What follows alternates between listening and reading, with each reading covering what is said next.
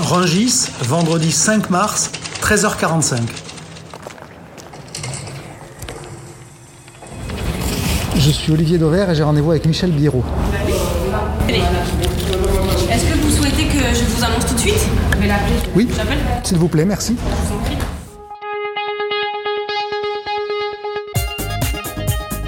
Vous écoutez Café Conso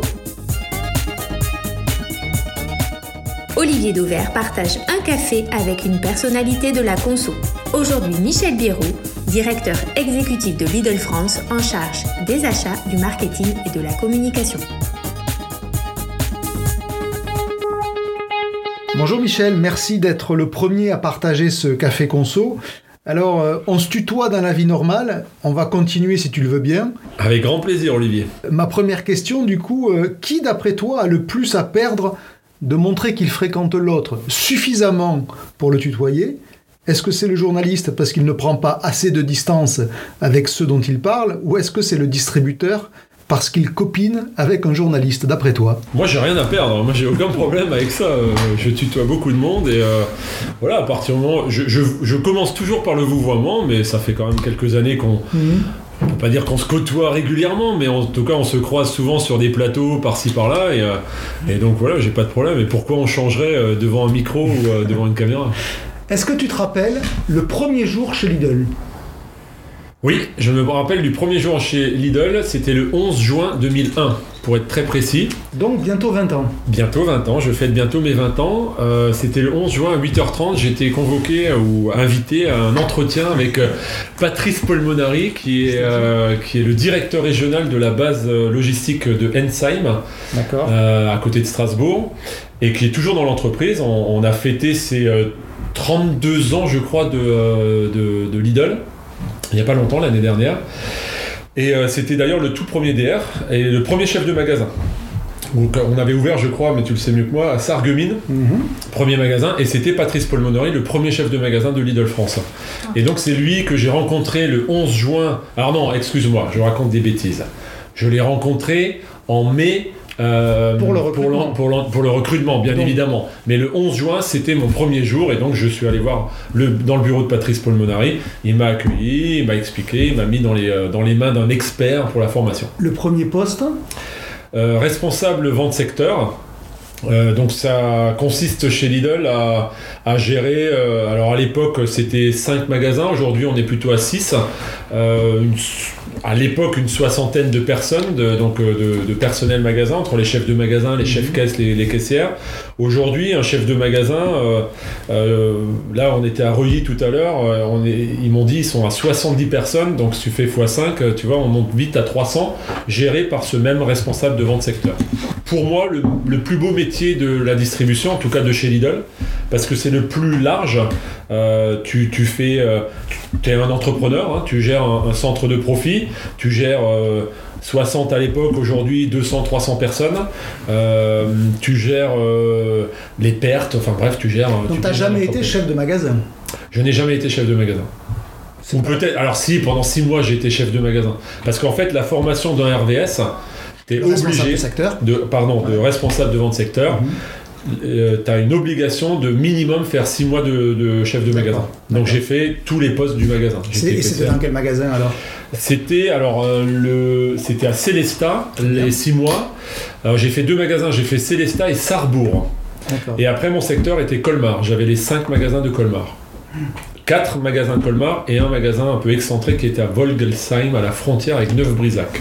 Quand on démarre une vie professionnelle chez Lidl dans ces années-là, est-ce qu'on s'en vante Lidl n'avait pas l'image que l'enseigne a aujourd'hui. Est-ce que c'était euh, malgré tout quelque chose de flatteur? Ouais. D'accord. Ouais, franchement, ouais, parce que, euh, alors, c'était peut-être moi, parce que moi, je suis venu euh, à cette époque-là, je rentrais de 7 ans d'hôtellerie, Mhm. euh, où j'ai bourlingué un peu à travers le monde. Euh, J'avais un restaurant en Argentine juste avant. Donc, euh, tu arrives en France, tu as vécu l'Argentine, où les mecs, ils font les poubelles pour vivre. Enfin, c'est- on est dans une autre planète. Et là, tu arrives en France et, euh, et on, on te propose un poste où, euh, où on te propose une voiture, parce que le poste de RVS, on te t'octroie une voiture. Euh, si, pour moi, c'était très flatteur. Mais j'avais pas à l'époque, euh, déjà, je connaissais pas trop le monde de la distribution. Voilà, j'avais pas l'image euh, qu'on Mmh. pouvait avoir de Lidl. euh, Dans les jours importants, il y a aussi euh, 2012, si je me rappelle, le Ouais. moment où vous décidez euh, de quitter, d'abandonner, d'arrêter, je sais pas quel est le bon terme, le hard discount. Ouais. Est-ce que tu te rappelles du, du moment où vous avez décidé ça? Tu as participé à cette décision? Bien sûr, Ouais. bien sûr. Moi, j'étais déjà à ce moment-là euh, directeur exécutif. Hein, J'ai Mhm. été nommé en septembre 2011. D'accord. Et, euh, et Frédéric Fuchs, donc Ouais. notre président, est arrivé en avril 2012 de mémoire. Et, euh, et très rapidement, il a pris cette décision. Comment dire- vous l'avez prise cette décision? Bon, très simplement, hein, en, en réunion euh, COMEX, euh, comité exécutif, euh, et c'est surtout Frédéric qui a poussé dans ce sens-là. C'est vrai que nous, on n'était pas. Peut-être qu'il avait une vision très externe. hein. Enfin, il venait. Il avait déjà fait plein de pays en, en Europe chez Lidl, où il a ouvert des pays, la Roumanie, la Hongrie. il avait piloté la Norvège à un moment donné. Donc, il avait cet œil totalement, totalement neutre et extérieur de la France. Et il vient et dit mais, mais ça va pas, il faut qu'on change. Et, et donc il a, il a dit on va et on était bien sûr tous d'accord, on va annoncer la sortie du hard discount. Et il l'a annoncé sur la scène de, à l'époque, euh, qui avait été euh, même... C'était Bercy ou le Zénith, je crois. Non, c'était le Zénith. Le C'était le Zénith, voilà. ouais, Et alors, Zénith, je me rappelle d'avoir sorti l'info Ouais. à ce moment-là, Ouais, parce que j'avais une top dedans, on va l'appeler comme ça, et la première réaction de Lidl a été de démentir. De Ah dire bon non, non, pas du tout. Ah, je me rappelle plus de ça. Pourtant, c'était sur... Et c'est toujours sur YouTube, je- il me semble. Le- on Mais- peut- la vidéo, on peut toujours la voir où- Ouais. où, Frédéric Fuchs est sur la scène et dit il faut qu'on sorte du hard Ouais. discount. Mais à ce moment-là, c'est comme de- si euh, dans les premiers jours, vous aviez du mal à assumer, Ouais, parce quand même un, un virage à 90 degrés. Bah, si tu veux, les, les- les salariés de l'époque, ouais, c'était, c'était. euh, moi, je parle souvent, on dit, ouais, il y a une évolution chez Lidl. non, il y a eu une révolution. Une révolution. Je pense qu'on peut parler de révolution, ouais. euh, rien que cette annonce de dire on sort du hard discount, mais en même temps. Et c'est, ce le constat qu'on avait fait à l'époque. En même temps, c'est, euh, juste pas possible. C'était pas possible de faire autrement. On allait dans le mur, quoi. À ce moment-là, on allait dans le mur. Donc il fallait, il fallait, euh, il fallait se réinventer, il fallait changer notre modèle. Maintenant, on l'a pas changé non plus de fond en comble. Euh, notre ADN, euh, l'assortiment court, Mhm. ah, tout ça c'est resté. Mais sinon, oui, on a un peu changé quand même. C'est le début du nouveau Lidl, ce jour-là. Oui, c'est- c'est- on va dire c'est le début de Lidl 2.0. Mhm. On dit pas, on n'a jamais dit que Lidl avant 2012 euh, c'était nul, c'était pas bien. Non, mais vous avez voulu C'était- faire différent, Il très fallait, il différent. fallait faire différent Mhm. parce que le modèle tel qu'on l'a amené en 89, hein, en 2012, ça- il, il- il fonctionnait plus. Donc il fallait le changer.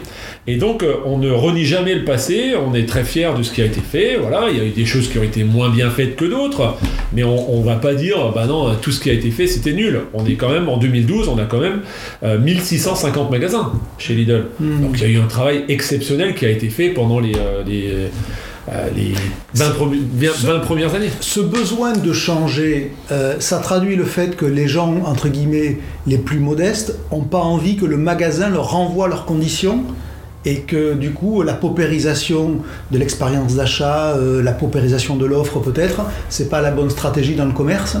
On a dit il faut changer, mais on a tout de suite dit il ne faut surtout pas qu'on perde notre clientèle, notre socle de clientèle. Mhm. Ce serait une, une catastrophe. Et je pense que c'est- ce pari-là qu'on a réussi, c'est qu'aujourd'hui, le- le- les clients qui venaient nous voir il y a 30 ans, ils viennent toujours nous voir.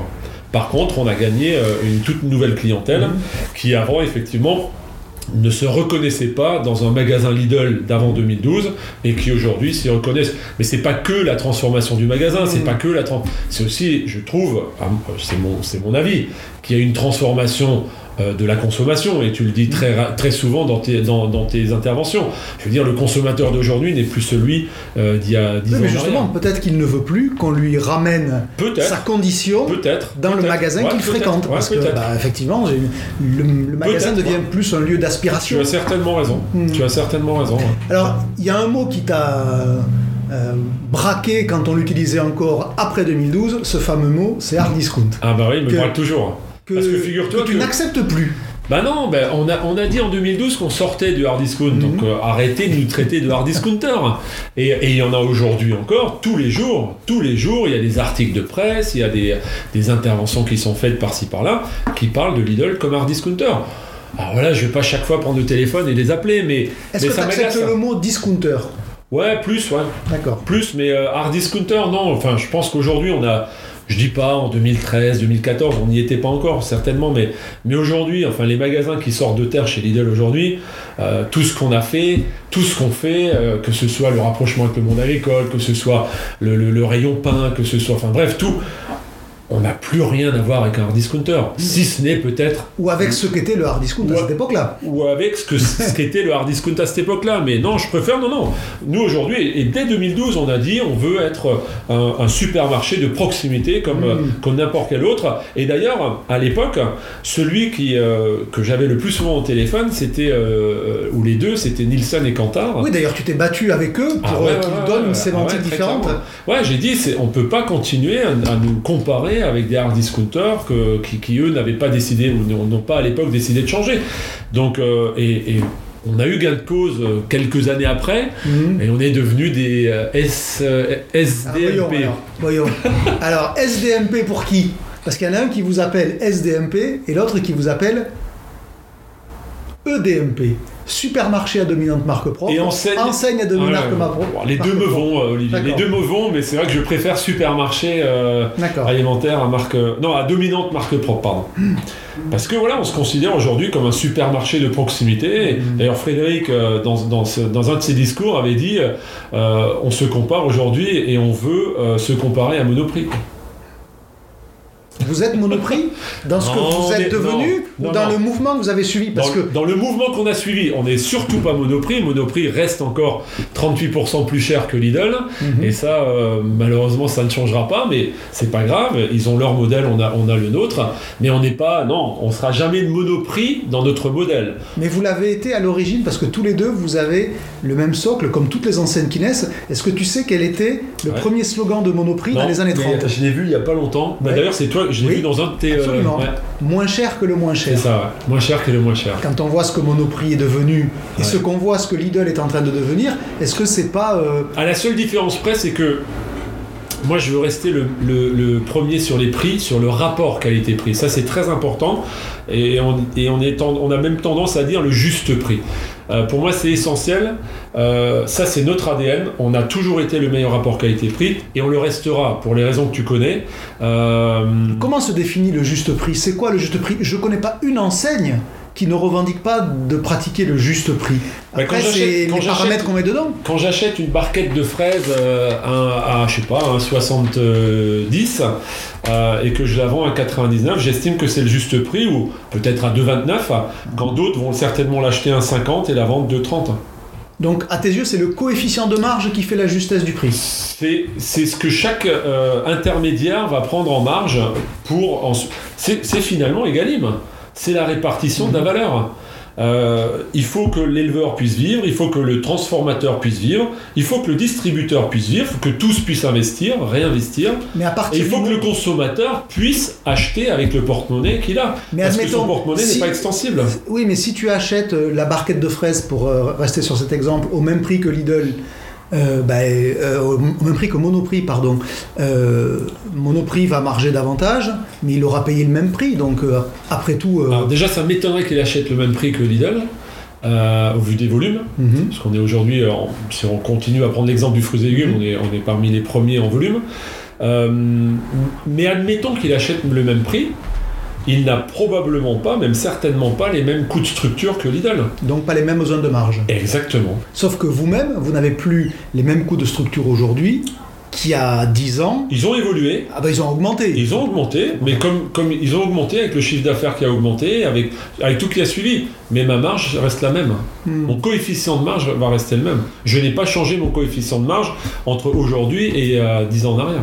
Est-ce que tu crois pas quand même que ce qu'on vit, c'est euh, ce qu'on a vécu dans des tas de cycles commerciaux? Les magasins populaires sont arrivés par le prix, se sont embourgeoisés. Les supermarchés, les hypermarchés sont arrivés par le prix, se sont embourgeoisés. Le hard discount, à la base, est arrivé par le prix et s'est embourgeoisé. Est-ce qu'on n'est pas en train de revivre cette fameuse théorie de la roue de la distribution qui veut que ben, finalement, tout le monde dévie lentement mais sûrement du prix le plus bas et qu'un jour, il y aura un nouveau Lidl, dans 10 ans, 15 ans, 20 ans, Une qui sera moins cher que toi Euh, non, ça, euh, tant que je serai là et tant qu'on pourra discuter ensemble, et j'espère encore de nombreuses années, Mhm. euh, ça n'arrivera pas. Une fois de plus, je- les prix d'achat ont fortement évolué ces dernières années, et donc mon prix de vente a augmenté. mais mon coefficient de marge, je te le garantis, entre il y a 10 ans et aujourd'hui, n'a pas bougé d'un iota. Et, et pourquoi? Parce que on veut, et ça c'était euh, la volonté de, Frédéric Fuchs dès le départ, on, doit rester, notre ADN, même si oui, on veut sortir du hard discount, oui, on veut devenir un supermarché de proximité, oui, on veut qu'on nous compare, on- on- qu'on peut se comparer à un monoprix, mais notre ADN, c'est celle-ci, c'est on est le premier sur les prix, on veut le rester. Et ça, c'est essentiel pour nous et on se bat tous les jours là-dessus. Donc bien sûr, euh, je l'expliquais ce matin, euh, quand on prend un paquet de gâteaux chez Lidl, euh, on va avoir, pardon, on va avoir des gènes codes de partout. Mais avec ça, je gagne une seconde, une seconde et demie à chaque passage en caisse. Donc là, il faut expliquer pour ceux qui l'ont jamais remarqué, parce qu'effectivement, ça Pardon. se voit. Non, non, mais puisque je, On le voit pas, on le voit pas. je euh, suis sûr qu'il y en a beaucoup qui l'ont pas remarqué, c'est qu'il y a des codes barres partout sur Partout. tous les produits Lidl. sur tous les produits. Et, Et, donc, c'est pas en par caisse, hasard. on gagne du temps. Ben, en, en fait, j'ai une caisse juste en dessous, l'étage d'en dessous, je peux te la montrer après. J'ai une caisse test où on va, chaque produit qui sort du packaging chez Lidl, donc vu qu'on a 90% de marques de distributeurs, passe devant cette caisse avec une personne qui a les yeux bandés. Et il faut que le produit, peu importe comment on le balance à travers la caisse, enfin pardon, qu'on le balance c'est le terme, mais qu'on le passe à travers la caisse, il faut qu'il bip. Alors qu'un produit de marque nationale, Il forcément, il faut chercher le code barre, et donc on perd une, une, à une, une, une seconde et demie de temps, et donc tu fais par le nombre, les, les- les centaines de millions de produits qu'on passe tout- toutes les, tous les ans, et euh, par le nombre de magasins, et donc c'est des- Mm. ça c'est des, ça c'est ce qu'on appelle chez Lidl des, de l'optimisation des coûts de structure. Dans les jours importants, euh, il y avait le premier jour chez Lidl, il y avait ce jour où vous abandonnez le hard discount, il y a évidemment forcément la première présence au salon d'agriculture. Ah, bah, ah, celle-là on va s'en rappeler, oui. C'était quel jour? Mais juste avant, si je peux me permettre, Olivier, euh, pour moi, une date très importante qui était avant le salon d'agriculture, qui était le 3 mai 2014, c'est la première pub télé de Lidl. Ça, c'était une date très très importante pour, euh, pour nous, parce que voilà, en, en 20 ans, euh, euh, 2014, on était là depuis 25 ans, jamais de pub télé, quoi. Jamais, jamais, jamais. Et là, on lance la pub télé, et depuis, on n'a jamais arrêté, on en fait deux par semaine. Est-ce que, c'est, est-ce que le On est mal patron est arrivé à ce moment-là? Non, le on est. Alors, euh, non, il n'est pas arrivé à ce moment-là euh, pour le grand public, mais il était déjà, il était déjà à ce moment-là dans les tiroirs. Parce que l'agence avec qui on travaille, et avec qui on travaille à l'époque et avec qui on travaille toujours, C'est novembre. c'est Novembre, et qui, euh, qui, a, qui a eu cette idée dingue de On est mal patron, nous l'avait poussé en 2012, pour être tout à fait précis. Et vous l'avez refusé à ce moment-là Ouais, on n'y a pas cru, quoi. On n'y a pas cru, et on a peut-être, je pense, bien fait. Et, euh, et donc, c'est euh, ben, cinq ans après qu'on a dit euh, Mais attends, on a un truc génial dans le tiroir. C'est On est mal patron. Et c'était à l'époque déjà le même. euh, D'ailleurs, j'ai encore des vidéos. De, de- des bouts de films qu'on nous proposait en 2012, que Novembre nous a proposé, où Jérôme était déjà l'acteur. Le comédien. en Le comédien, pardon. Et donc, euh, quand tu, vois, quand tu le vois aujourd'hui, et même lui, il en rigole, il dit Oh la vache, le coup de vieux qu'on a pris, quoi.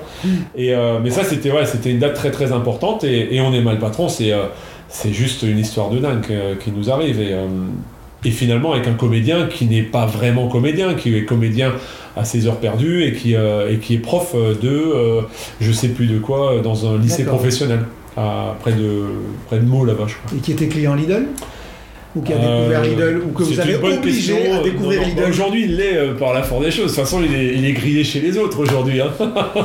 Ça, c'est sûr. Mais euh, non, non, mais on est super content de cette Alors, histoire. Je Donc- reviens sur le salon Oui. d'agriculture. C'était quand la première fois Février 2015. D'accord Pourquoi? Parce qu'en 2014, on a eu beaucoup, beaucoup de dégâts dans nos magasins. Et, euh, et ça nous a coûté des millions. Donc les paysans qui nous pétaient les magasins. Et, donc fin, euh, ouais, sortie de l'été, parce que c'était au mois de juillet-août euh, que c'était très très chaud dans les campagnes. Et sortie de l'été, mon directeur communication d'époque, Nicolas, me dit Michel, il faut qu'on aille au salon d'agriculture. Il n'y a que en allant au salon qu'on arrivera à discuter avec le monde agricole. J'ai dit mais tu es fou, euh, c'est impossible, hein, c'est suicidaire, on peut pas aller au salon d'agriculture. Et voilà, c'est comme ça que l'aventure du salon a commencé. On est arrivé en février 2015.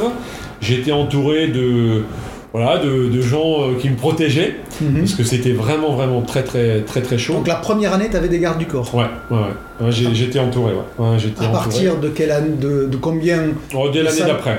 D'accord. Donc la- là, tu étais. J'étais- Libre comme l'air. Ouais, je dis pas libre comme l'air 2016, mais euh, 2017 j'étais très très bien. Et aujourd'hui, je suis. euh, Aujourd'hui, les filles te demandent des autographes. hein. Non, non, pas du tout. Mais aujourd'hui, c'est les éleveurs qui, euh, en partie, tiennent notre stand. Même si aujourd'hui, bah, malheureusement, on peut pas y être euh, pour les Mhm. raisons qu'on connaît, mais même en 2020 et, et l'année prochaine encore et l'année d'après, il y a toujours encore des éleveurs, des producteurs qui viennent me voir, voilà, avec des idées euh, et enfin pas très sympas quoi. Fermement, on va dire. Très fermement, et euh, qui sont pas du tout contents, qui pensent qu'on est là que pour faire de la com, qui pensent qu'on raconte que des bêtises et que euh, voilà que c'est que des belles paroles et que finalement il n'y a rien derrière. Euh, de moins en moins, mais quand même, il y en a. On ne devient pas exposant au sein de l'agriculture sans y avoir le droit de l'être, Exactement. me semble. Oui. Donc, Tu as euh, raison. ça s'est passé comment? Euh, Vous avez dû aller défendre un dossier, Oui. aller, aller voir. Alors en fait, pour aller au salon d'agriculture, effectivement, tu, tu- tu passes devant, euh, je sais pas comment on peut l'appeler, les instances qui, euh, qui pilotent un peu le salon, qui sont bien évidemment les organisations syndicales agricoles. Euh, donc c'est la FNPL, c'est la Mhm. FNB, c'est la FNP, c'est euh, les jeunes agriculteurs, c'est la FNSEA, etc. etc. Bah donc, euh, de, donc en septembre, on a décidé, 2015, on a, euh, 2014, on a décidé d'aller au salon. On fait toutes les démarches, on obtient l'accord très rapidement de Comexposium. Hein. Eux, ils vont pas refuser un exposant. Hein. Eux, ils vendent des mètres carrés. Exactement, ils sont là pour vendre des mètres carrés. Et de septembre jusqu'à janvier, on a pris notre bâton de pèlerin et on a fait toutes les organisations. Donc je suis personnellement allé les voir. Ils sont pas venus chez moi, ils voulaient pas. Et euh, voilà, j'ai rencontré à l'époque, euh, c'était ma première rencontre avec Jean-Pierre euh, Fleury. Mhm. Euh, Donc ça, c'est la viande? la viande, c'était ma première rencontre avec Roquefeuille, avec André Bonnard le pour le lait. À l'époque, c'était Paul Offray pour le porc, Mhm. etc., etc. Et, euh, Et- et ouais, c'était pas simple parce que il fallait. En fait, il faut que tu viennes avec un, avec, avec un, avec des propositions. D'accord? Des propositions de qu'est-ce que tu veux faire pour le monde agricole, qu'est-ce que tu as comme idée, etc. Donc nous, on est venus et, et on a dit, voilà, on veut se rapprocher du monde agricole parce qu'aujourd'hui, il y a un vrai malaise, on se fait casser des magasins alors qu'on sait même pas qui est derrière. Mhm. Et on parle pas avec le monde agricole. Donc voilà, c'est ce qu'on a voulu faire, c'était l'idée de départ. Et euh, ils ont dit, ouais, mais concrètement, vous voulez faire quoi? Je sais pas, on veut mieux rémunérer le, le porc, on veut mieux rémunérer le bœuf, mais il faut qu'ensemble, on trouve les, euh, les ficelles pour, euh, pour y arriver. T'as eu du mal à te faire adouber? Au début, ouais. Ouais, au début, c'est ah bah, au début, c'est simple. Ils te disent, la réponse est très simple. C'est OK, monsieur Viro.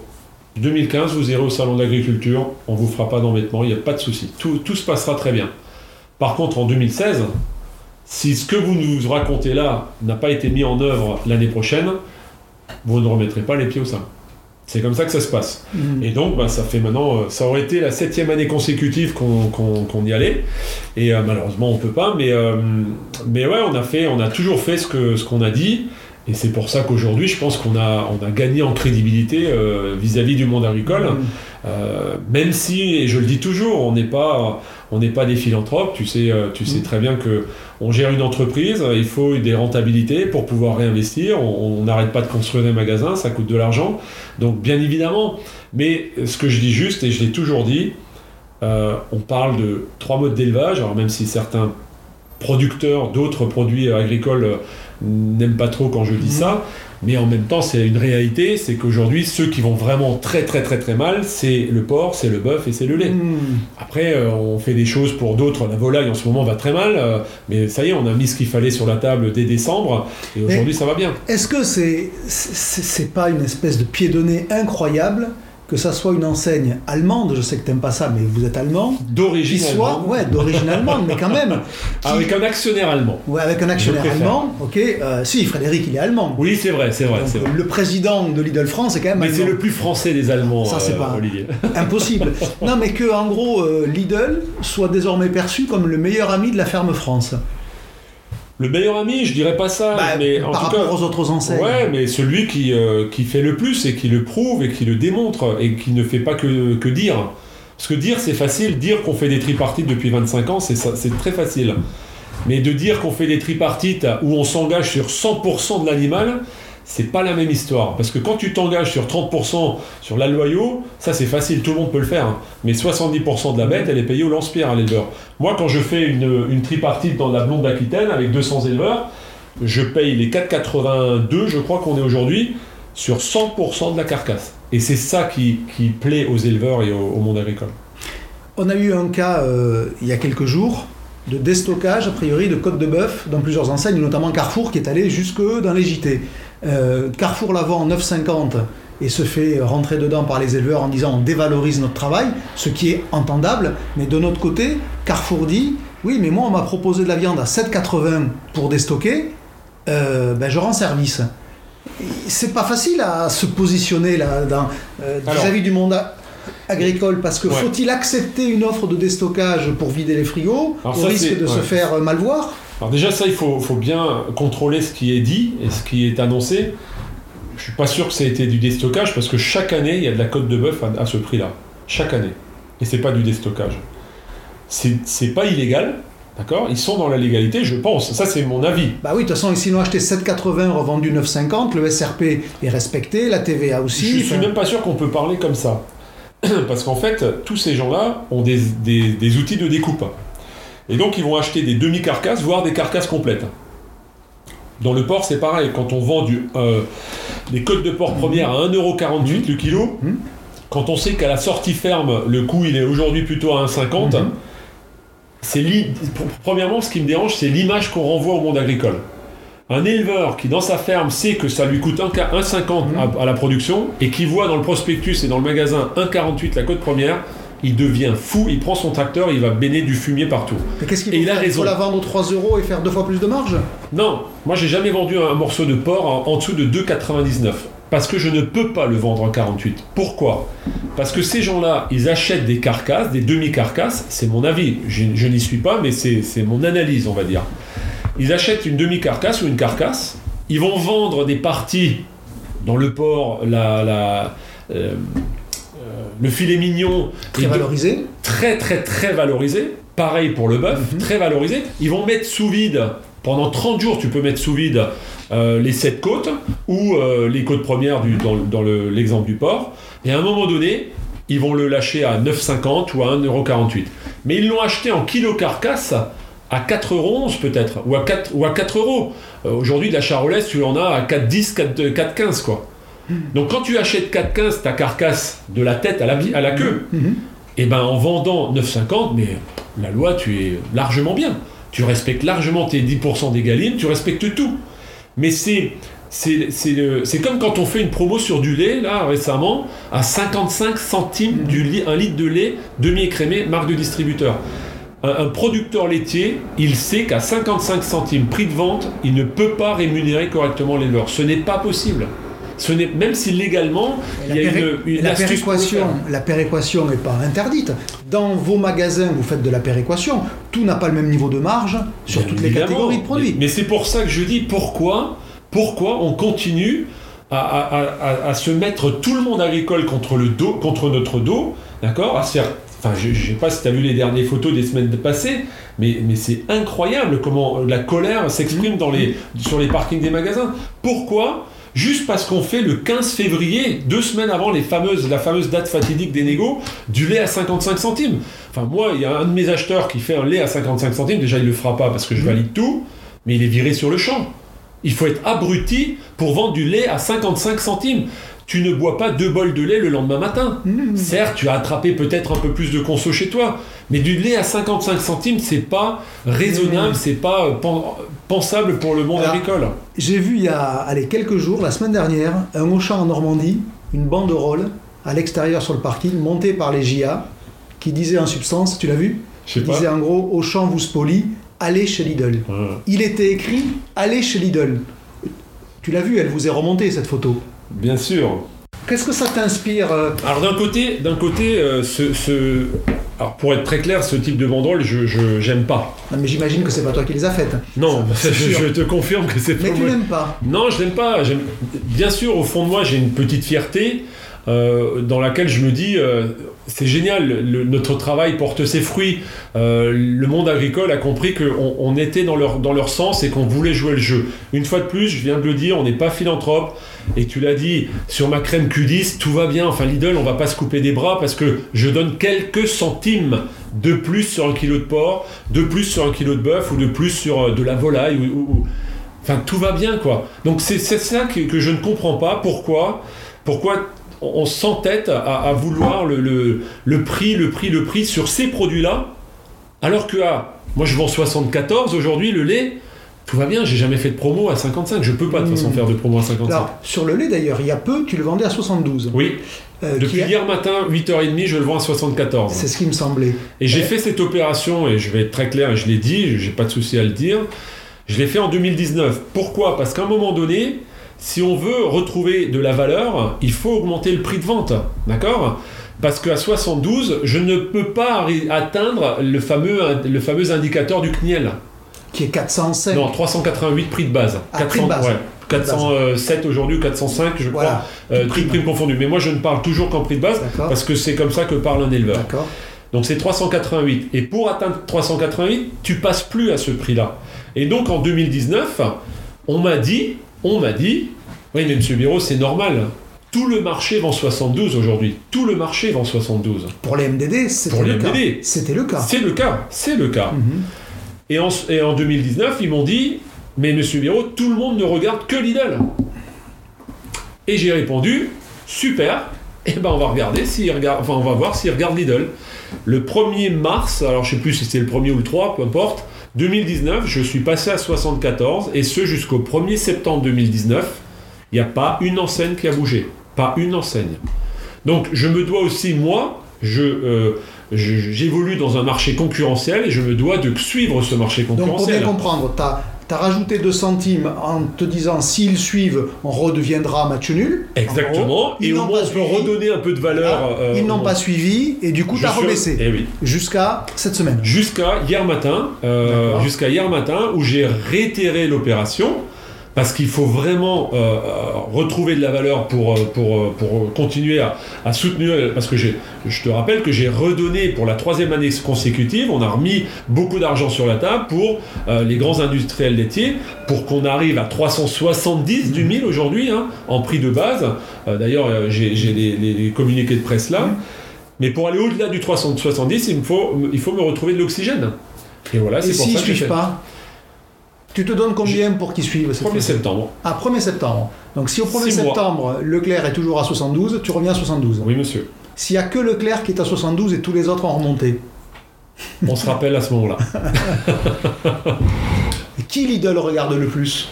Leclerc. Bien sûr, c'est Leclerc, c'est euh, Carrefour, c'est Intermarché. Euh, Intermarché, il faut le suivre quand même. Il est, euh, Hmm. enfin, 2020, c'est c'est l'enseigne qui a gagné le plus de parts de marché. Donc, euh, bien sûr que je regarde Intermarché, comme je regarde de plus loin U, mais, mais je regarde, je regarde Aldi, Aldi, enfin, tout, avec tout ce qui se passe actuellement, bien sûr que je, je regarde et je respecte toutes ces enseignes pour le travail formidable qu'ils font. Mais, mais, euh, mais oui, il faut, il faut les suivre. Dans les autres enseignes, quand on parle de Lidl et des paysans, euh, on entend euh, bah, évidemment la critique qui revient assez facilement, c'est euh, c'est de la com.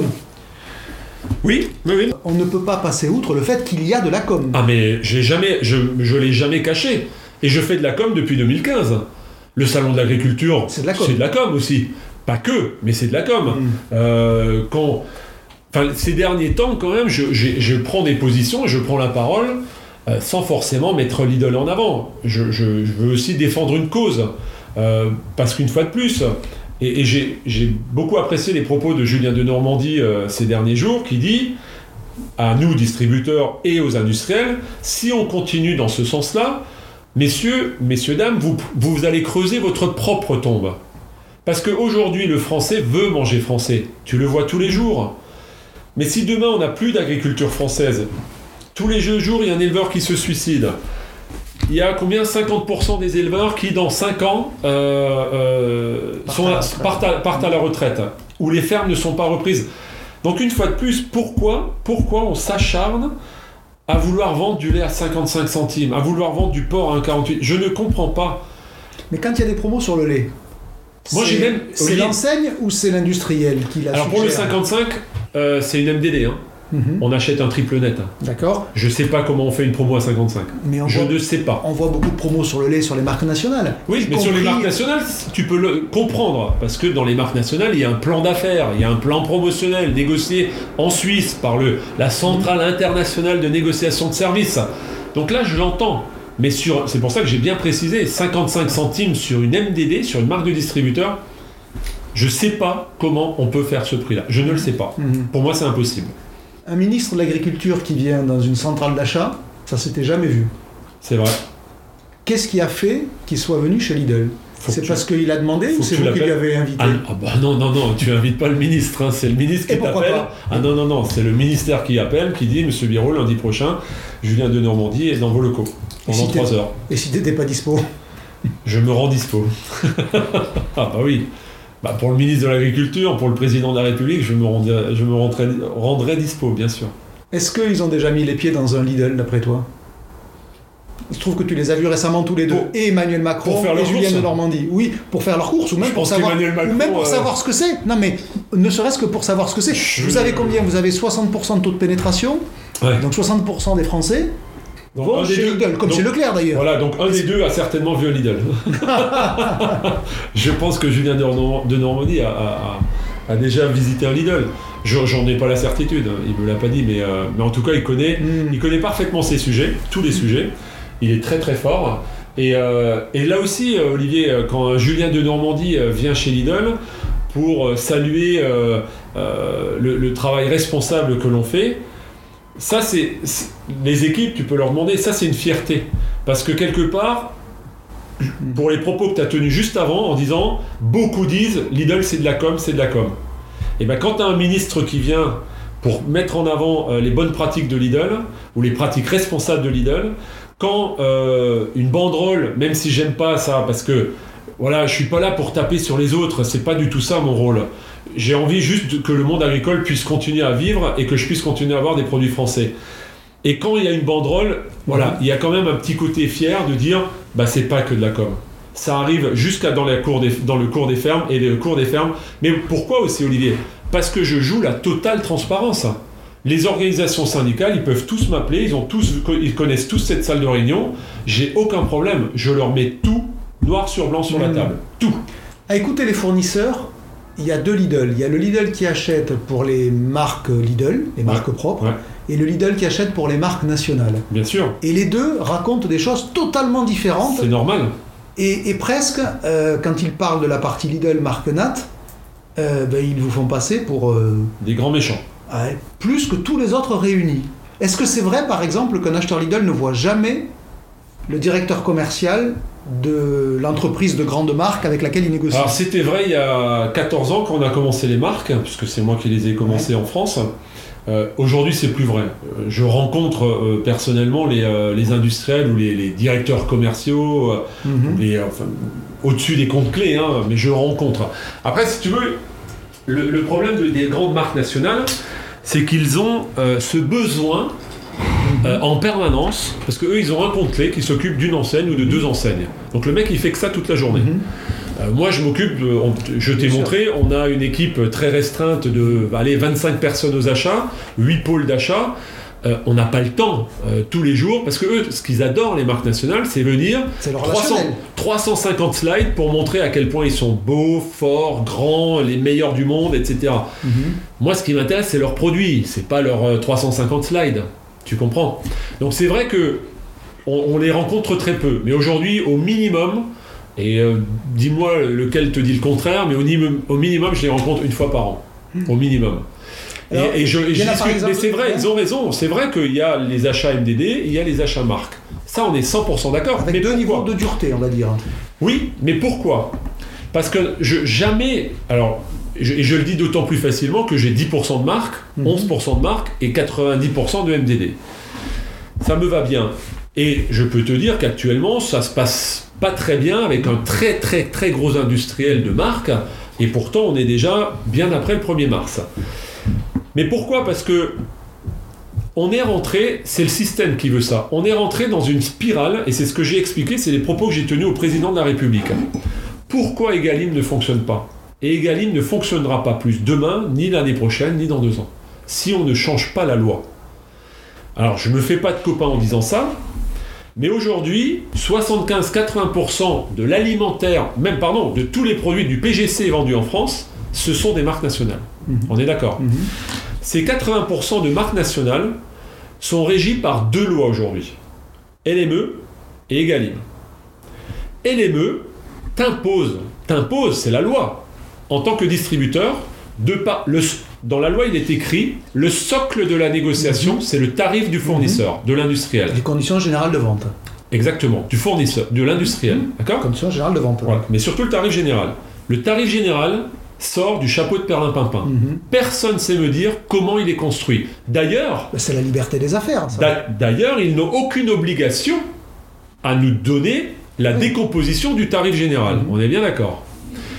Par contre, nous distributeurs, dans les marques nationales et uniquement dans les marques nationales, et nous sommes le seul pays au monde à fonctionner ainsi, le seul pays au monde, on doit faire une descente tarifaire où il faut justifier chaque remise. Mhm. On est d'accord Et ces descentes, c'est quoi? C'est des négociations de services. Je te mets le, pros- le- le- ton produit euh, une semaine par an ou trois fois dans l'année en prospectus et je gagne 3 centimes. Monsieur le Président, j'ai dit mardi dernier, quand j'étais invité, euh, Mhm. j'étais très flatté d'être invité à la table ronde du Président, je lui ai dit, pensez-vous, Monsieur le Président, que l'acheteur, si on peut appeler ça un acheteur, moi j'appelle plus ça un acheteur, qui est installé en Suisse et qui négocie pour la cinquième fois, hein, Mhm. parce qu'il y a eu toutes les négos avant, qui négocie des services pour justement répondre à la loi LME et, dans cette, et cette descente tarifaire, vous croyez qu'à un seul instant, il en a quelque chose à cirer de l'éleveur laitier ou de l'éleveur de porc à qui on demande ou, à- ou- ou- où il faudrait prendre en, cou- les- en compte les coûts de production. Et en face, tu as Egalim qui dit tout l'inverse. Mhm. Il faut que le socle de la négo soit le coût de production de l'éleveur. Pardon, hein les deux peuvent pas fonctionner. C'est antinomique. Les deux lois ne peuvent pas coexister. Et tant qu'on ne touchera pas l'une ou l'autre, ou qu'au des deux on en fera une belle et grande, ça ne marchera pas. Ça ne marchera pas. Et donc Mais on ça- négocie un tarif qui est Oui, mais tu prends, tu prends ce produit-là, tu prends ce produit, on va dire que c'est une, une grande marque nationale. Je le vends au magasin, 3 euros. Tu sais de combien il est le tarif général? Peut-être 5. 7. 6, Sept. 6,5, 7. Mhm. Et là déjà, en tant qu'acheteur, c'est Mhm. pour ça que je dis, je ne sais pas si on peut encore appeler ça des acheteurs. Sur le souk à Marrakech, on appelle ça plutôt des marchands de tapis. Mhm. Mais comment peut-on, en partant de 7, penser au, au- au coût de production d'un éleveur, alors que du 7, on va descendre des remises en vendant des services? Mais je suis commerçant. Si moi, ma MDD, j'ai envie de faire moins 10%, je demande rien à l'industriel. Je fais moins 10%. Ça, tous mes prospectus, a- tu peux regarder. Il n'y a aucune promo Lidl qui soit financée par l'industriel pour les marques Lidl. Aucune. Aucune promo Lidl. MDD, je parle, hein. Je parle bien d'MDD. On est bien d'accord. Aucune, zéro promo est financée par un fournisseur. Ça n'existe pas. Ça veut dire que ta marge, elle est grasse pour supporter de faire de la promo. Ou pas si j'en fais pas. Sont- Est-ce que tu as déjà vu une promo à plus de, je sais pas moi, euh, à, à 70% chez Lidl? Non. Ça voudrait dire qu'il me faut 80% de marge. Parce qu'il faut que je respecte les 10% des Galim. Hmm. Voilà. Dans les jours qui ont compté, le jour où tu as dit non aux sneakers sur une foire à Shanghai, c'est ça? Quand tu étais. Ça, c'est le, c'est le plus gros échec commercial de ta vie. Sneakers, non euh, pardon, je croyais Ah, que les sneakers, les, les baskets Lidl, pardon. Alors je n'étais pas à Shanghai ou à Hong Kong, c'était euh, c'était en Allemagne. En Allemagne, pardon. Voilà, on a des showrooms en Allemagne euh, D'accord. tous les ans, euh, plusieurs fois par an, où on, on choisit, en fait, on, on commande nos, nos produits, alors pas le piano, mais euh, le monsieur cuisine, enfin bref, tous ces produits non alimentaires. Et effectivement, j'ai dit non, parce que j'y croyais pas. Et tout le monde, il y a que les imbéciles qui se trompent pas. euh, Hmm. Enfin voilà, moi je. euh, mais Pourquoi t'y croyais pas? Mais Parce parce que- que, j'y croyais pas, parce qu'on est passé devant, euh, si tu veux, c'est un, c'est un showroom qui, qui est immense, qui fait des Mhm. dizaines de milliers de mètres carrés, où on nous propose des, des dizaines de milliers de produits, et, euh, et on passe nos commandes par thème. Et là, il y a un thème qui s'appelle euh, Lidl, Fashion, Fashion. Fashion, pardon. Ça, ça fait rêver déjà. Ouais, ça fait rêver, mais, euh, mais bon, moi je passe devant et mon, mon responsable euh, avec qui je suis là-bas pour les commandes me dit Michel, qu'est-ce qu'on fait? On en prend euh, On, en- on, on essaye je- Ça va pas, non euh, Viens, on continue. C'est exactement les propos que je lui ai tenus. Ça va pas. euh, ça- on, on va jamais vendre. Qui, qui va acheter des baskets Lidl Donc ça veut dire que tu ne croyais pas à, à- à la mue de la marque Lidl au point. Au point d'aller d'aller acheter une basket avec un logo Lidl sur le sur, euh, Ah, je vois bien, j'en ai acheté. sur la chaussure. Mhm. Non, j'y croyais pas. J'y croyais pas. Et, et, et après, donc l'histoire est très simple. C'est les Belges qui en ont commandé, euh, qui sont passés peut-être euh, une, une heure ou un jour derrière nous. Ils en ont commandé pour tester sur leur site e-commerce, que moi je n'ai pas. Et en... donc on commande toujours à peu près entre 9 et 12 mois avant la mise en vente. C'est le temps de les fabriquer, le temps de les, les transporter. Et donc en, mai 2020, les Belges mettent ça en vente. Et là, c'est euh, une vague, un tsunami qui, qui déferle sur la France euh, en, en termes de réseaux sociaux avec ces baskets. Et là, on, a- on se prend des appels. Moi, j'en avais une paire qui était posée sur mon bureau là. On te l'a volé Non, non, on me l'a pas volé, mais il y, a des- filles, des, des gars qui sont venus des services et qui les prenaient en photo. Et c'est là que ça a commencé où je me dis, mais qu'est-ce qui m'arrive là? Qu'est-ce qui se passe? Pourquoi les filles, pourquoi vous prenez des baskets en photo? Non, mais Michel, tu te rends pas compte Regarde, elles sont vendues 1399 euros sur euh, Le Bon Coin, 600 dollars sur eBay. J'ai dit, mais c'est quoi ça et, et je commence à regarder. Mhm.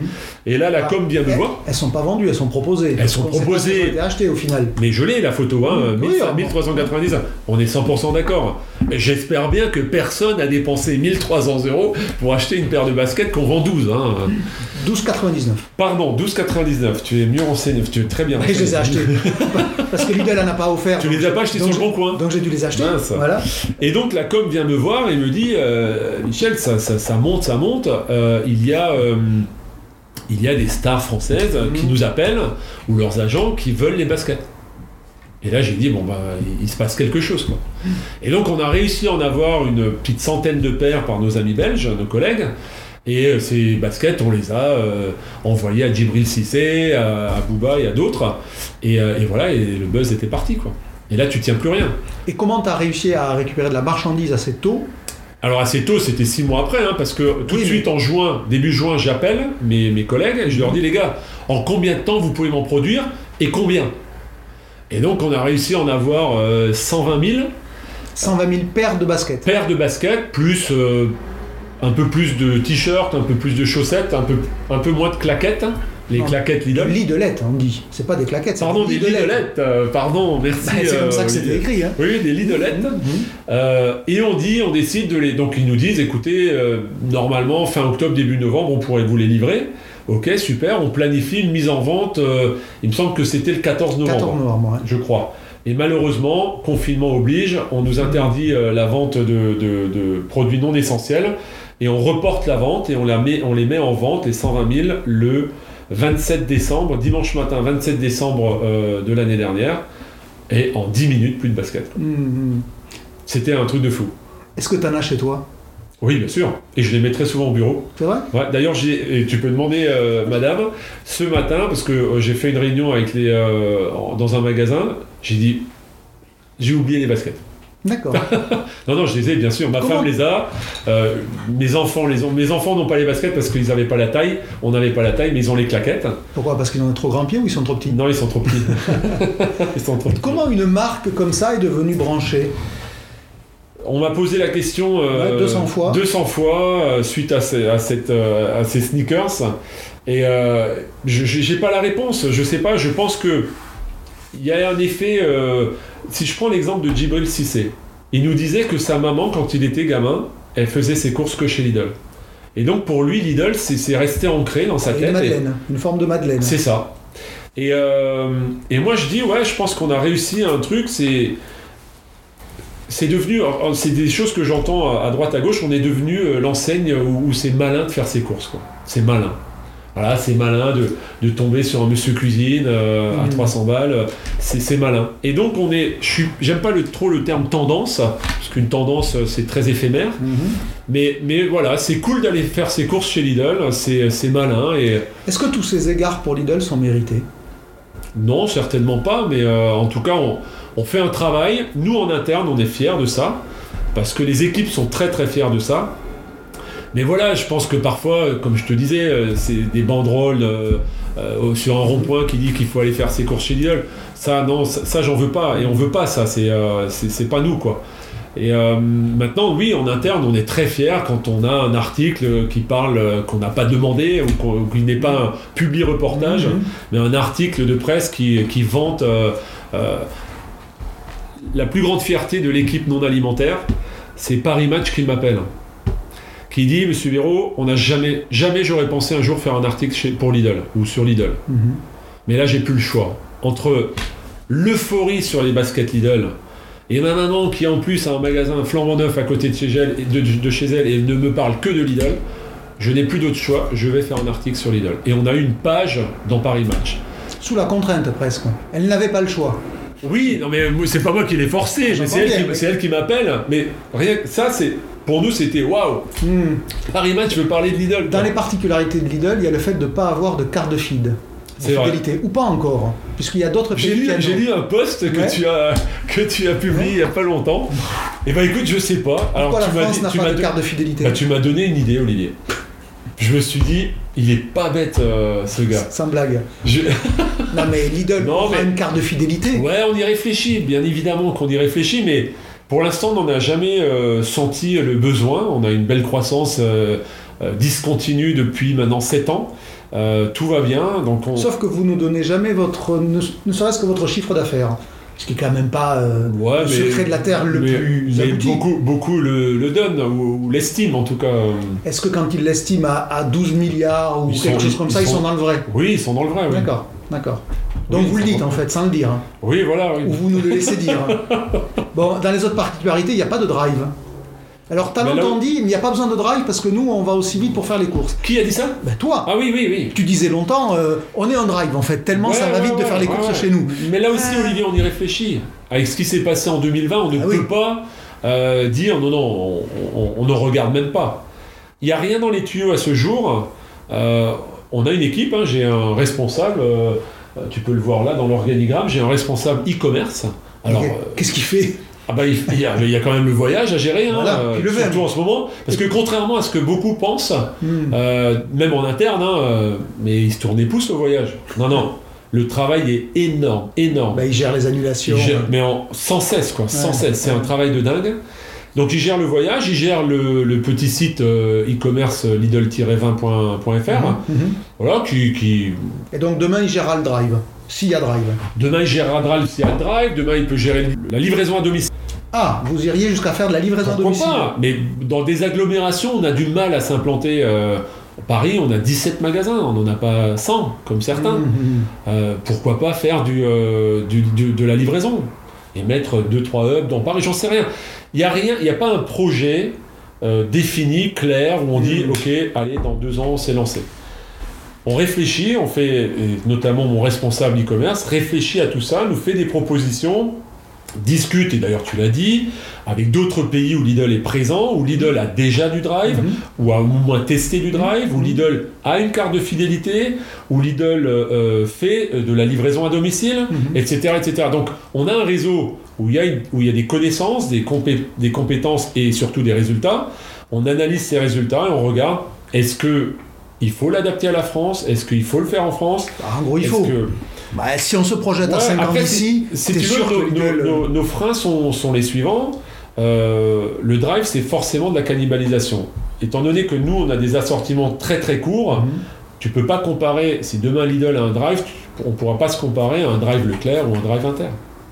c'est de la cannibalisation, mais ne pas l'avoir, c'est de la perte de clients. C'est vrai. Donc, On allez, avant de se quitter, euh, la question qui pique ou la question embarrassante? Attention. Mais tu n'en tires qu'une au sort, comme ça, tu as deux chances sur trois de ne pas être embarrassé. Alors, tu vas la lire. Aïe aïe aïe aïe aïe. C'est quoi? Les cartes de fidélité dans ton portefeuille. Ça tombe bien, on en parlait des cartes de fidélité.